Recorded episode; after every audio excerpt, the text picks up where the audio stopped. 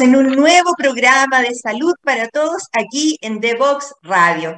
Hoy vamos a tratar un tema súper relevante, de máxima actualidad y que tiene que ver con la situación de salud mental de los estudiantes universitarios, no solo de la carrera de la salud, sino que de todas las carreras. En este programa Hoy vamos a analizar estas cifras tan preocupantes de prevalencia de estrés, ansiedad, depresión, insomnio e incluso riesgo de suicidio de nuestros estudiantes.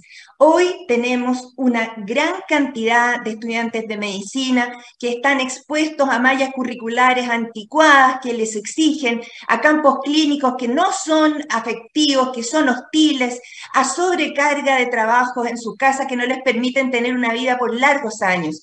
Hoy vamos a conversar de cómo poder resolver esto, cómo poder enfrentarlo, cómo poder darnos cuenta con dos personas muy importantes, con Andrés Vergara Gaona, quien es actualmente estudiante de medicina de sexto año interno, ¿cierto? Que es el presidente de la ACMECH. Él nos va a contar de inmediato de qué se trata esto. Y vamos a conversar también con Odette Jofer, impulsora para, para mejorar el bienestar y la salud mental en la educación superior. ¿Qué más importante puede ser que nuestros estudiantes de las carreras de la salud crezcan y se desarrollen en un ambiente que sea acogedor, que sea, eh, que sea de bienestar, para que ellos mismos luego puedan reflejar ese bienestar? De esto y más vamos a hablar de inmediato después de esta primera pausa musical. Síguenos en las redes sociales, Instagram, Twitter, Facebook, LinkedIn, como arroba Divox Radio. Como arroba Divox Radio. Conoce junto a la doctora Carolina Herrera lo último en tratamientos médicos, cuidados y prevención de enfermedades. Todos los lunes y viernes a las 10.30 horas en Salud para Todos. Solo por Divoxradio.com. Y ya conversando de plano con nuestros invitados de hoy, quiero presentar primero a Andrés Vergara, presidente de la ACEMECH, la Asociación de Estudiantes de Medicina de Chile, representante de la ANAES, interno de la Universidad de Valparaíso en Medicina en sexto año. ¿Cómo estás, Andrés? Muy bienvenido.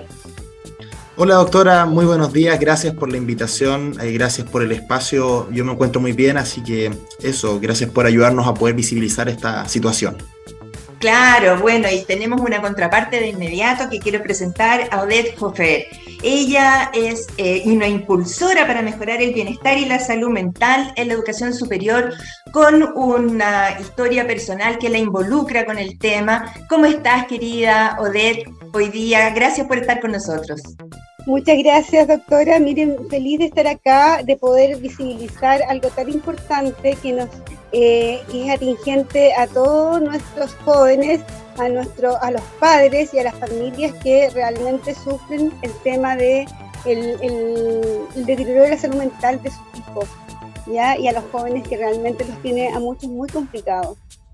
Exactamente, ya decíamos en la introducción que eh, Andrés nos va a comentar datos duros de estrés, insomnio, depresión y eh, también el problema del suicidio en nuestros estudiantes, no solo de medicina, sino que eh, es una cifra poco sub, sub, subevidenciada, sub subvalorada, no, no se ha hecho un, un, catastro completamente para poder enfrentar este tema.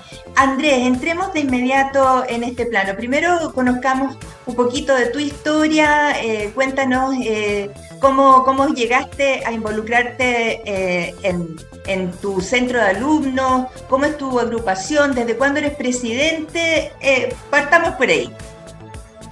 Ya, perfecto. bueno, yo soy, soy de Santiago, voy, soy, voy en sexto año, como ya comentó, tengo 24 años y yo me empecé a incorporar siempre porque me gustaba la participación estudiantil y lo que era como el beneficio colectivo de los compañeros, lo que se puede hacer, trabajar. Creo que hay muchos pasos para el diálogo en las universidades ahora y con el tiempo cada vez ha ido aumentando eso. Y bueno, el tema de ACMEX, yo me llevo prácticamente dos años, un año como vicepresidente y un año como presidente, y netamente yo me involucré esto porque nos dimos cuenta de la situación que estaba pasando y lo más importante que también se nos acercó la señora Odette más o menos hace un poco más de un mes, y fue la que nos ha involucrado en este proceso. Nosotros netamente ahora estamos apoyando, estamos siendo como llevando las banderas con ella, pero en gran parte ella es la que inició este trabajo y estamos muy felices y contentos de poder participar en, este, en esta iniciativa que es tan necesaria. La verdad que es súper crucial al momento de cuando hablamos de la formación de los estudiantes, de la formación de los jóvenes. Es muy importante también el día a día que se vive en esas instituciones y después a posterior los profesionales y la calidad de profesionales que van a tener en relación al contexto en el cual se vieron involucrados en el momento de su formación. Entonces encontramos súper importante poder trabajar en esa área, más o menos eso le puedo comentar. Exactamente, y imagínense ustedes que hace uh, casi 40 años, no, 41 cuando yo entré a estudiar medicina y eran seis o siete escuelas de medicina y egresábamos mil estudiantes de medicina al año, hoy día tenemos 16 mil estudiantes de medicina. Andrés, corrígeme si estoy en lo cierto.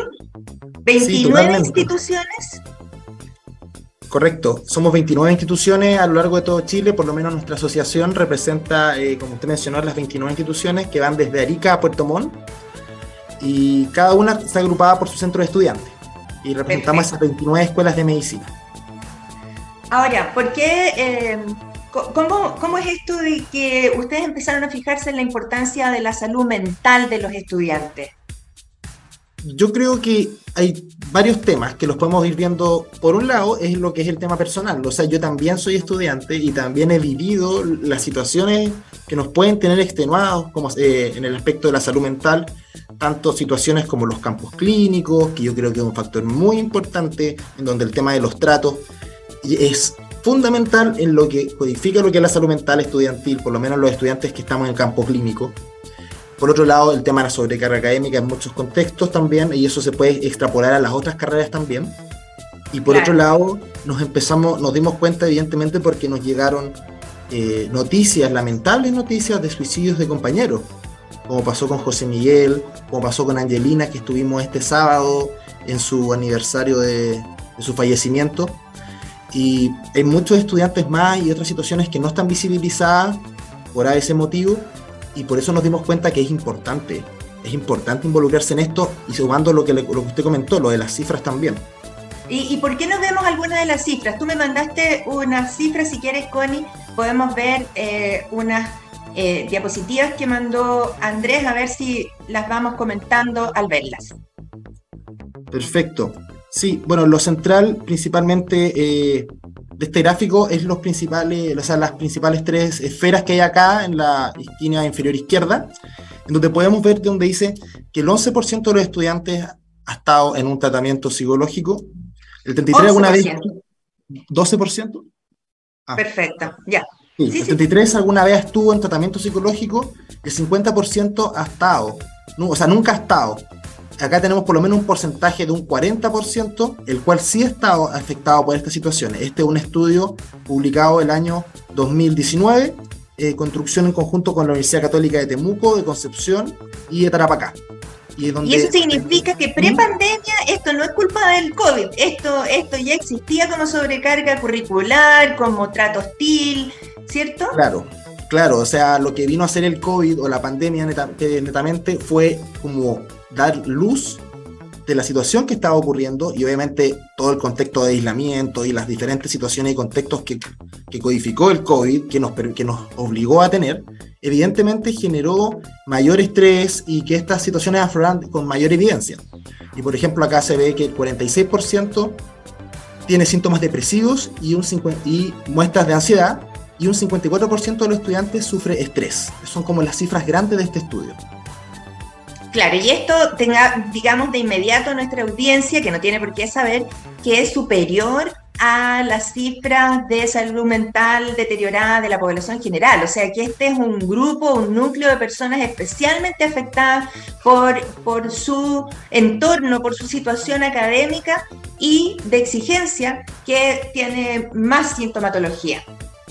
Sí, y bueno, y destacar que eh, dentro de los estudios que se han hecho dentro del año 2015-2019, la OMS coloca a Chile entre los países con mayor carga de morbilidad por enfermedades psiquiátricas, llegando a un 23,2% a nivel mundial. Entonces, eso también es un antecedente importante que va más allá también solamente del grupo etario, o sea, perdón, del grupo etario específico de lo que son los estudiantes. Incluso se ha llegado a otras cifras que no les mandé que eh, el suicidio en Chile ocupa el primer lugar como causa de muerte entre los 15 y 49 años de edad, en ese grupo etario. Y cuando hablamos de ese 15 y 49 años de edad, estamos hablando de estudiantes, eh, o sea, estudiantes universitarios en su, en su mayoría, porque prácticamente la, eh, educación secundaria comienza más o menos de los 19 hasta los 25 años, entonces estamos hablando de un grupo importante. Aquí en el siguiente estudio, que queremos proyectar nuestro estudio. Ya. Este estudio, si no me equivoco, es de la fundación, eh, perdón, del, grupo, del equipo IMAI, de la Universidad de Chile, y lo más interesante que podemos destacar, esto es del año 2020, en donde se puede pesquisar que el 37,9 sufre ansiedad, el 37,1 y el 54% alta prevalencia en estrés. Hay otro eh, dato importante en este estudio que no aparece, es que alrededor de un 20% se considera dentro de, eh, riesgo suicida. Pero va a haber redundancia que igual hay que destacar que corresponde a un 20%, eh, el 20% se, se divide en lo que es ideación, planificación y todo lo que es como los diferentes fases cuando pasa este proceso. Así que no es que estés todo en un 20% en un inminente riesgo de suicida, pero están en, como en un camino en, la senda de, la situación, de lo que es el suicidio. Así es. Señora Odette, eh, queremos eh, ahora conocer en breves palabras. Cuál fue su eh, contacto personal con este tema, qué pasó con su hijo José Miguel que nos comente y agradecerle este espacio que nos da para compartir su historia. Mira, eh, contarles que eh, José Miguel era un estudiante eh, feliz, con una, con una trayectoria académica, personal, humana, muy comprometida, muy querido en su colegio, con, alto, con, éxitos académicos importantes, scout, le gustaba viajar, y estuvo un año en Nueva Zelanda con un intercambio académico, hablaba otro idioma, todo hacía presagiar de que tenía súper claro y que, y que, y que, estaba muy, muy claro con, con su futuro, ¿no? Y lamentablemente cuando José Miguel estaba en segundo, tercer año, bueno, él comentaba que eh, era muy difícil y que había un clima muy, em, muy terrible en la universidad entre sus compañeros en la carrera pero que esto era como normal entre todos los compañeros, o sea, era, era, era una, una forma de mm, parte de la carrera en el fondo. Entonces, Se había normalizado, era como una conducta habitual. Ya. Exacto, entonces me decía mamá, es que no soy yo, somos todos. Entonces empezó él en, un, en unos exámenes eh, que eran a fin de año, que se suponía que te examinaban todo el año, a tener como lagunas en blanco. Ya. O sea, la tensión de estar frente a una comisión que te interroga empezó a tener estas lagunas en realidad. Y al otro año, eh, cuando eh, decían que, la, que en la universidad estaba toda esta crisis tremendo, José Miguel fue el psiquiatra. O sea, yo lo llevé al psiquiatra y se atendió con la universidad en la parte psicológica. O sea, yo busqué, yo busqué, dije, ¿qué, qué, qué persona más te puede entender mejor que alguien que trabaje en la universidad? Y ahí partió todo. La verdad es que José Miguel ese año 2018 se medicó y posteriormente eh, siguió, y ese año lamentablemente reprobó tres ramos. Yo ahí eh, me di cuenta, o sea, la familia le dijo, para, abandona esta carrera, pero bueno, él tenía súper claro que le gustaba y que quería seguir porque estaba acostumbrado a que siempre le iba bien, ¿ya? El tema es que bueno, después que José Miguel se suicidó, eh, no la familia sorpresivamente se dio cuenta de que José había abandonado la carrera, se había colgado y sin decirle a nadie, ¿ya? Pero eso en realidad fue, o sea, nosotros tuvimos que descubrir en realidad que había gatillado, digamos, esa actitud tan, tan drástica porque José Miguel era muy comunicativo. Entonces, eh, bueno, nos dimos cuenta, primero, que eh, José Miguel tenía una depresión reiterada, o sea, bueno, yo lo supe desde un principio, en realidad lo superó y después volvió a como a recaer, pero que en su reglamento decía que la, depresión no era compatible con la carrera, la depresión reiterada. Ah. ¿Ya? Segundo, segundo eh, la, carrera nunca, la facultad nunca se enteró que José Miguel tenía un cuadro de depresión, porque no, hubo una comunicación, un protocolo de comunicación entre la parte de DAE, que es en la dirección de estudiantes, y, la parte académica, que en el fondo es la carrera propiamente tal. O sea, la carrera estaba ubicada en un sector de la ciudad, DAE en otro sector de la ciudad, entonces, esa comunicación, la carrera nunca se, se, enteró de que José Miguel tenía un problema. Entonces, entonces, ¿qué pasó? Que al final, claro, el alumno, José Miguel se empezó a echar todo encima de él, porque como vio que esta situación era normalizada, de que todos sufrían, porque los otros sufren y pueden pasar, y yo me está pasando y no puedo avanzar. Entonces, todas esas cosas, digamos, me hicieron pensar de que, de que, de que había realmente una desconexión absoluta entre la parte humana de los alumnos y la parte de exigencia, digamos, de la carrera. Señora Beck, en primer lugar, en primer lugar, un abrazo y, un, y, una palabra de ánimo y de consuelo. Yo sé que este ha sido un, un evento muy reciente, de mayo del 2021. Eh, quiero que conozcamos su historia absolutamente en profundidad, pero tenemos que hacer una pequeña pausa y continuamos conversando con ustedes dos. Perfecto. Conéctate con personas que saben en divoxradio.com. Conéctate con personas que saben. En divoxradio.com.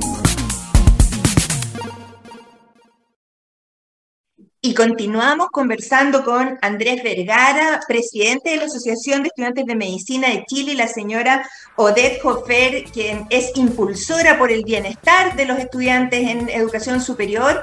Eh, hemos conocido la tremenda historia personal de la señora Odette, cuyo hijo, eh, un estudiante de medicina, eh, estaba sufriendo un cuadro depresivo, pero no hubo una comunicación de alguna forma entre los mismos instancias de salud del estudiante con la propia universidad, entre otras cosas también porque existen reglamentos que limitan, ¿cierto?, eh, la, la permanencia en la carrera de medicina con algunas condiciones o algunas enfermedades, cosa que a mí personalmente me parece de una anacronía espantosa, de que eh, en este momento existiendo tantas terapias posibles para un estudiante, para una persona que sufre de depresión o esquizofrenia o trastorno del espectro autista, pueden ser perfectamente controlados, medicados y, y mantener la, la, la esencia de su vida, que es el estudio de la medicina.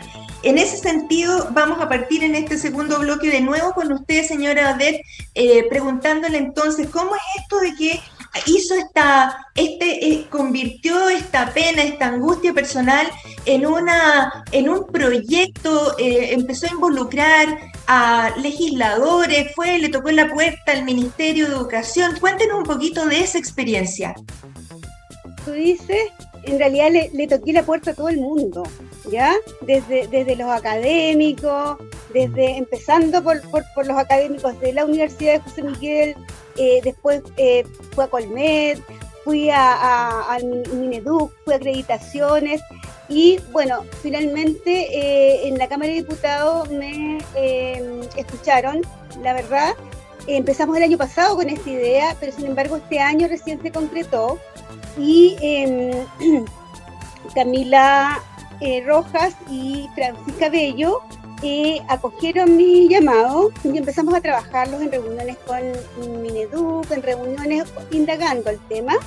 Y bueno, se hizo un proyecto en, que el Ejecutivo le pide, perdón, disculpa, en, la, Cámara de Diputados le pide al Ejecutivo eh, que intervenga, ¿no es cierto?, con un plan de em, de mejoramiento en, el bienestar y salud mental para los estudiantes.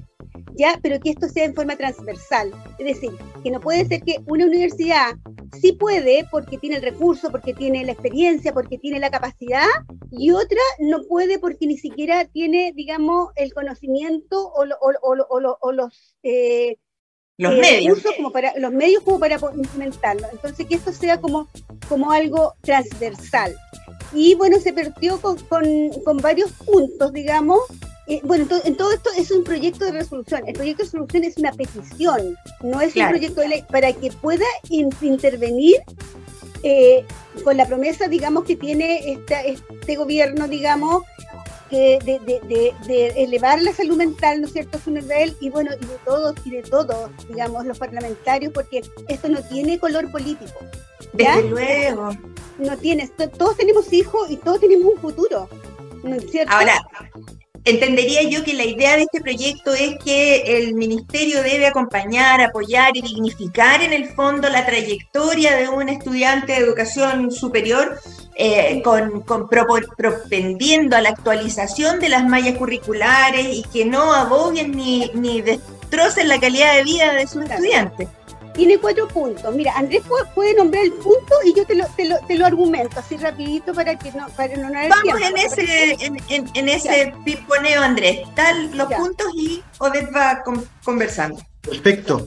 Sí, bueno, y dentro de las cosas, antes de pasar a los puntos, dentro de las cosas que estábamos conversando, hay muchos eh, temas de la legalidad, por ejemplo, lo que mencionábamos en la pausa sobre el tema del secreto médico paciente, cómo la universidad puede o no puede difundir esta información. Hay muchas por la ley de derechos y deberes. Claro, eh, correcto, entonces es por lo mismo que tiene que verse específicamente porque quizá eh, es un tema lógico que uno diría, chuta, la universidad nos tiene que comentar, pero también uno analiza hasta qué punto legal es permitible. Entonces, esto también tiene que adecuar los marcos legales para que no vuelva a ocurrir, por lo menos en estas situaciones en donde la vida de las personas está en juego, como pasó con los compañeros que terminaron con un final lamentable. Respecto a lo que me estaban comentando, dentro de los puntos que se hacen en este proyecto de resolución, es primero que todo la disponibilidad de profesionales para que los alumnos puedan recurrir en caso de tener problemas académicos y o personales que afecten su rendimiento para cumplir las exigencias curriculares de acuerdo a la cantidad de alumnos y, distancia al recinto. Netamente es un acompañamiento, como lo que usted estaba mencionando, señor Odette. Claro, mira, lo que aquí se pide que haya una comunicación humano-académica. En el fondo, que sean capaces de transmitir, digamos, o de flexibilizar la parte académica cuando un alumno se encuentra afectado, ¿ya? Porque ¿qué pasa? Que es absolutamente discriminatorio y estigmatizable a un alumno que no está rindiendo, que está, ¿no es cierto?, limitado. Entonces, que reprobó un par de ramos. Claro. entonces la verdad es que eh, ahí ese alumno se queda solo, ¿no es cierto? Se queda solo, la familia tratando de, ayudar, muchas veces dice, muchas veces es, es, un alumno que está solo porque, porque está en provincia, digamos, su familia. Entonces, la verdad es que esa parte humana es como esencial. Estamos formando profesionales humanos, no computadores ni máquinas de producir dinero, ¿no es cierto? Es lo que necesitamos. O sea, la parte humana es esencial, el autoconocimiento, ¿no es cierto? Eh, las, universidades, em, la diversidad de, las personas en realidad son un tremendo aporte que no es valorado. O sea, solamente se mide eh, la capacidad, la nota. Entonces tú puedes tener un tremendo profesional al, frente, pero no, no, no, el sistema, el sistema no lo valora. ¿Me entiendes? Desde luego, desde luego. Y, y, en eso yo que fui secretaria académica de una escuela de medicina por mucho tiempo, tengo que recordar que lo, el 90% de mi tiempo yo lo ocupaba en los alumnos que tenían problemas y no le daba el énfasis a los, a, los buenos alumnos que tenían alguna dificultad médica, por ejemplo. Eh, eh, hay que reconocer eso, tenemos que transparentar esta cifra. Vamos, Andrés, con el segundo punto. Perfecto. Respecto al otro punto, eran los mecanismos de, apoyo a los estudiantes que tienen atrasos y o reprobación con un acompañamiento y seguimiento efectivo. Yo también quería, antes de darle paso a la señora Ed, hay muchas escuelas en general que, por lo menos en medicina u otras carreras, hay un límite en el cual uno puede rendir la carrera. Entonces, evidentemente, si uno tiene un problema, eh, ahí hay, un problema evidentemente porque yo tengo un límite para cumplir, entonces si tengo algún problema un poco más, eh, que me toma un poco más de tiempo, netamente no voy a poder completar mi estudio en lo que estaba estudiando. Entonces también es algo que hay que tener en cuenta. Claro, ahí por ejemplo, para que nuestros auditores no tienen cómo saber cuál es la malla curricular de medicina, pero parte, partía en, muchos, en muchas carreras eh, con bioquímica, fisiopatología, eh, matemáticas, estadística, que no es el, fuerte muchas veces de los estudiantes del área de la biología. Entonces, eh, claro, reprobaban por, esa, por ese lado y, en realidad no, no había muchas opciones de de reprobar. O sea, en la Chile, por ejemplo, que es una carrera que dura siete años, eh, el, máximo de poder recibirse es nueve. Pero existía, ¿cierto?, la, la, condición de que si tú te atrasabas, no sé cómo será hoy, pero en mis tiempos, si tú te atrasabas en un ramo, en un ramo que era un semestre, perdías el año completo y ya te jugabas el año que seguía la continuidad de los estudios. Totalmente, sobre todo los años anuales. Los años anuales. Los ramos anuales, claro. Sigue igual. Sigue igual. No ha cambiado en 41 años. Ya. Vamos a eh, sí. Espérate, un poco yo quería decir con, los alumnos que tienen un atraso. mira, la universidad te recibe como alumno, perfecto, te recibe, ¿no es cierto?, para enseñarte. Pero ¿qué pasa si ese alumno no aprende? O sea, eh, está bien, o sea, requiere un esfuerzo, ¿no es cierto?, personal y todo, pero ¿qué pasa si, si el alumno reprueba? ese alumno queda solo, porque la verdad es que no hay ninguna ningún reglamento que indique que ese alumno tiene que ser apoyado. Algunas universidades puede que lo hagan y, de hecho lo hacen, ¿ya? Eh, acoger ese alumno y decir, oye, ¿qué te pasó? Veamos cuál es el problema. Tiene, a lo mejor ese alumno está solo, está, está, está pasando por un momento muy difícil en su vida, a lo mejor eh, eh, tiene algún problema de salud, a lo mejor, ¿te fijas? O sea, eso no existe. ¿Te fijas? Como que y, está, y, el alumno como que va predispuesto a que en la universidad es difícil, porque eso te lo dicen en la enseñanza media. O sea, mira, cuando tú llegas a la universidad, ahí sí que te las vas a ver solo, porque ahí sí que te vas a poder con, como, que en la enseñanza media que, que, te ayudamos. O sea, entonces, ¿qué pasa? Que la mochila es demasiado pesada. Es demasiado pesada para un alumno que empieza como como a, sentirse vulnerado, vulnerado y solo. Entonces, todas esas cosas, digamos, se podrían solucionar si realmente el alumno es apoyado. Es decir, oye, ¿qué pasó? ¿Te fue mal? ¿Sabes qué? A lo mejor cámbiate de carrera, tómate un receso, o, te enseño, mira, hay unas clases que se te puede apoyar, pero alguna, algún apoyo, no un abandono. Por Porque si yo te recibo, como universidad también te tengo que apoyar durante, durante tu estadía, porque si no, ¿cómo te voy a recibir y después arreglatela solo? Porque eso es lo que pasa en el fondo. Claro, o cursos de, nivelación, no sé, en las vacaciones, pero, pero darle, darle opciones. Y lo otro es, es claro, no focalizar en el, en el estudiante que va mal para, para, como dices tú, estigmatizarlo, sino que para darle a él un andamiaje tal vez en lo que necesite. Eh, la situación en el fondo es que en este momento necesitamos visibilizar el problema. Y para visibilizar un problema yo les cuento que eh, uno a veces pelea con, dragones grandes. Yo peleé la ley antitabaco cuando el 42% de este país fumaba en forma activa y a nadie le importaba que fumaran los niños en el colegio, por ejemplo, eh, a la salida en la puerta, o los doctores pasando visita en las salas de medicina. Yo en el Hospital San José pasé visita con, con mi profesor fumando adentro de la sala con los pacientes. Entonces, los problemas, si uno no los pone en, el, en, el, en la mira, no existen. Eh, vamos con el tercer punto, Andrés, o el cuarto. Perfecto. Sí, si quiero poner los, los, dos últimos puntos que son breves. Claro. La, bueno, el tercer punto era la medición mediante encuestas u otras técnicas para un monitoreo sobre los temas de salud mental que quejan a los estudiantes. Y por último era crear mecanismos básicos de buenas prácticas formativas para estudiantes y docentes donde se radique la estigmatización en salud mental, enfocado principalmente en lo que hablamos, la estigmatización, en donde no se da un espacio en donde vas a ser criticado, en donde vas a ser juzgado por tener problemas de salud mental y eso tampoco te va a permitir comunicar a tu, institución los problemas que tienes, porque no hay una buena recepción. Y por otra parte, el tema también de los tratos. Los tratos de los docentes es algo central, un elemento muy importante, cuando hablamos de salud mental que mencioné al inicio. Y en relación a lo mismo, esto se está tratando de proponer y de sugerir que sea parte de los puntos de la acreditación en eh, Ah, los documentos de las universidades, que sea un ítem importante respecto a la acreditación de las universidades, el- la capacidad que tengan los instrumentos, los eh, acoger, diferentes elementos, los dispositivos de salud mental. Y, y que no sean excluyentes, como yo Claro. estoy sorprendidísima por lo que dijo la señora Odette, de que el reglamento de su hijo excluía la posibilidad de que se recibiera o que siguiera estudiando alguien que tuviera depresión recurrente, o, o, eh, no entendiendo que la depresión, como el asma, como la diabetes, son patologías que están presentes en la vida, pero que pueden ir perfectamente compensadas y que no son en absoluto un impedimento para que una persona sea un maravilloso Claro. doctor, tratante, un terapeuta, por ejemplo. Eh, Y- por, sí. es por eso que damos este tema, más allá de medicina, yo soy de medicina y la señora D también, el caso de José Miguel, pero por eso esto lo estamos llevando más allá.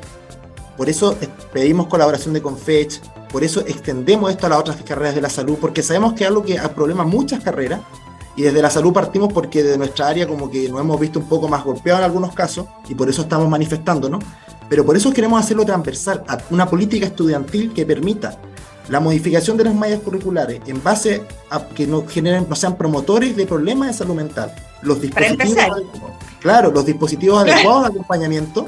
Y por otro lado, el tema de la estigmatización y los tratos que van dentro de una política integral que tiene que tratarse, porque muchas veces también en Chile ocurre que no hay gente disponible para la docencia. Uy, Entonces, eso es súper ¿qué- importante. ¿Qué pasa? también. O sea, ¿qué pasa? Uno dice, chuta, no sé, eh, ya tengamos en mi caso médicos que sean tutores, perfecto. Pero a veces, ya, pero este médico quizás no trata, o doctora no trata muy bien a los estudiantes, ok, ya, lo sacamos. Pero ¿quién nos hace la formación si no hay gente dispuesta a formar eh, futuros profesionales? Ahí también está el tema y por eso tiene que abordarse de manera integral. Claro, mira, dos comentarios cortitos respecto a lo que tú acabas de decir tan importante. Cuando una conducta se normaliza como eran las semanas de los mechoneos, ustedes no vivieron lo que era que a la gente le cortaran el pelo, le rajaran la ropa. te- Este el año te- siguiente, no alcancé a vivir eso. Claro, no, ya, no, a, a nosotros nos amarraron con una cuerda, nos, nos pasearon por el centro de la ciudad, nos tiraban huevos y huevos podridos, y, y esa era una conducta que casi eh, era celebrada por los medios. La, tiraban a los chiquillos al mapocho, les daba fiebre tifoide, hasta que alguien descubrió que eso era una agresión, que eso era una experiencia eh, in- impresentable en la parte de la sociedad. formación. Parte de la formación, claro. Claro, entonces si tú recibías a alguien así, era imposible que después tuvieras como, eh, o, sea, respeto por, la, por, por el ser humano si ya lo habías recibido de esa manera en tus propias aulas. Entonces, yo, yo recuerdo incluso un mechoneo en el que falleció un niño porque le, le- le golpearon en el pedagógico en la cabeza con una botella. O sea, eh, esas cosas ocurrían. Entonces, primero, ese comentario, que mientras uno siga normalizando una conducta va a seguir ocurriendo. Y la segunda cosa es que yo también fui testigo del cambio de categoría del ser docente de una universidad, aparte del cuerpo académico, generando una carrera académica, que eso fuera importante en tu currículum, a lo que, lo que, lo que están haciendo ahora muchas escuelas de medicina y muchas carreras así, eh, que en vez de contratar a una jornada docente, le contratan horas de servicio. Y por supuesto, esas horas de servicio, el pegarte el pique, hacer una clase, hacer la clase, volver, es menos rentable que quedarte en tu consulta. Entonces eso también conspira contra tener un cuerpo docente que sea realmente formador, que tú le des valores, que sea realmente un, una inspiración para tus alumnos. Así es que me parece súper pertinente desde ese punto de vista. Miren, nos quedan cuatro minutitos. Quiero ofrecerle la palabra a la señora Odette para que en dos minutos nos dé su, sus pensamientos y luego tú cierras con dos minutos, Andrés. Súper. Yo creo que lo último que ha comentado doctora es como lo preciso. Se necesita que la docencia tenga una conciencia de su rol. ¿Se fija? Y en el fondo no tengamos docentes que por horas o por eh, rapidito enseñen, deleguen. Entonces al final esto es un caos para el estudiante. El estudiante es un estudiante que está eh, presionado primero por cumplir, Segundo, porque también hay un tema económico detrás, digamos, familia, de esfuerzo, el acceso, ¿no es cierto? Es, la gratuidad y el acceso se han abierto, perfecto. Pero ¿qué pasa, digamos, con ese estudiante que tiene que lidiar pedir un tratamiento, pedir que lo ayuden, pedir, es, es como sumar en la mochila y hacer vulnerable a un estudiante que realmente mm. tendría una tremenda capacidad de desarrollo. Entonces, yo creo que la, docencia tiene que estar muy alineada eh, y en conocimientos claros. ¿Qué, provoca? ¿Qué pasa cuando un estudiante tiene que tomar un antidepresivo o una pastilla para dormir? ¿Cómo te limita en tu rendimiento horas, ¿no es cierto? Al otro día poder estar en clases, poder, poder asimilar y poder rendir. Todo eso no está considerado en el sistema. Solamente los, alumnos que van pasando, teniendo notas y avanzando. Eso es lo que el, sistema considera. Y eso está muy deshumanizado. O sea, eso, los profesionales que necesitamos no son profesionales que, repitan el modelo como ellos fueron maltratados, como ellos fueron vulnerados para que esto siga aquí. hay que hacer un corte y un cambio. Entonces, ese cambio es por el que estamos luchando y que sea de una forma transversal, que no sea que una universidad puede y que la otra no, porque esta es grande y esta es chica, esta está lejos y esta está cerca. Tiene que ser algo que parta como un derecho humano básico para poder rendir y formar profesionales en nuestro país que sean como íntegros, sean personas, Perfecto, y eso es el proyecto de resolución 452, ¿cierto? Que se está impulsando en este momento porque el sistema legislativo chileno tiene sus tiempos y sus demoras, pero ustedes incansablemente desde aquí en adelante comprometidísimos y yo comprometida con ustedes para visibilizar este tema porque juntos se puede. Querido Andrés, te quedan un minuto y medio de despedida. Ya, perfecto. Muchas gracias, doctora, por el tema de lo que dijo que visibilizar, la verdad, es un tema muy importante. Y antes de terminar eh, con unas palabras, quería mencionar una encuesta que está disponible en la Revista Panamericana de Salud Pública, que en Chile en el periodo de 2000 al 2017 se registraron 6.292 muertes por suicidio en el grupo poblacional de estudiantes jóvenes que involucra desde los 10 a los 24 años, habiendo un promedio por año de 350. Creo que evidentemente es un problema que hay que abordar, que hay que abordar a nivel país, a nivel transversal, de todas las edades, pero nosotros estamos solicitando ayuda y colaboración específicamente en nuestro grupo etario que somos también los estudiantes. Y por último, decir netamente que eh, invitar y solicitar al gobierno, al presidente Boric, al ministro de Educación, don Marco Antonio Ávila, que puedan tomar este proyecto, hacerse cargo. Nosotros estamos totalmente disponibles para la construcción. Esperamos hacer una fuerza política transversal, tanto a nivel estudiantil como a nivel de las cámaras, de las diputaciones, porque esto que va más allá del área chica de la política es algo, un problema que hay que abordar. Y también hacer la invitación y la solicitud a, a, los diferentes rectores del CRUCH, en las diferentes comisiones que se han ido formando, como las comisiones de bienestar, a que se incorporen los estudiantes también en estas comisiones que en la constitución y en la, construcción de la ley también pueda participar con fecha, podamos participar los estudiantes, porque los que realmente somos los que vamos a recibir este resultado de las políticas públicas que se van a desarrollar vamos a ser nosotros. Entonces tenemos que ser parte de esta construcción para poder hacerlo de la manera más integral y participativa posible. Estoy impactada, sí, Andrés, con las cifras que tú nos has dado hoy día. 6.292 fallecidos por suicidio en un grupo etario específico es el 10% de todos los fallecidos por COVID. Eh, entonces tendrían que tener el 10% de los recursos que se le ha puesto a esa, a esa patología, porque esto es prevenible de alguna manera, prevenible y, eso también es importante, porque quizás si mejoramos las mallas, las articulamos, quizás no vamos a tener que necesitar, porque la gracia es no tener dispositivos de tratar, no llegar después, es siempre ser preventivo. No tener que llegar después que los chicos tienen depresión, ansiedad, sino evitar eso por medio de la articulación de las carreras y el acompañamiento adecuado. Bueno, les quiero agradecer a ambos, querido Andrés Vergara, señor Odette Hofer. Muchas, muchas gracias por hoy día haber compartido su experiencia, señor Odette, y mucho ánimo, fuerza y acompañamiento para ti, eh, Andrés, que logres ese ese apañe de la CONFECH, que es la Confederación de Estudiantes, ¿cierto?, de, Chile, porque es para todos. Así es que los despido a ustedes y a nuestros auditores, los invito a la tercera pausa musical y volvemos a cerrar nuestro programa. Que estén muy bien. ser un protagonista?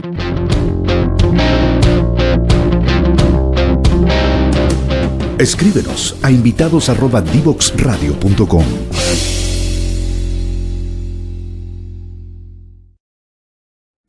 Síguenos en las redes sociales, Instagram, Twitter, Facebook, LinkedIn, como arroba Divox Radio, como arroba Divox Radio.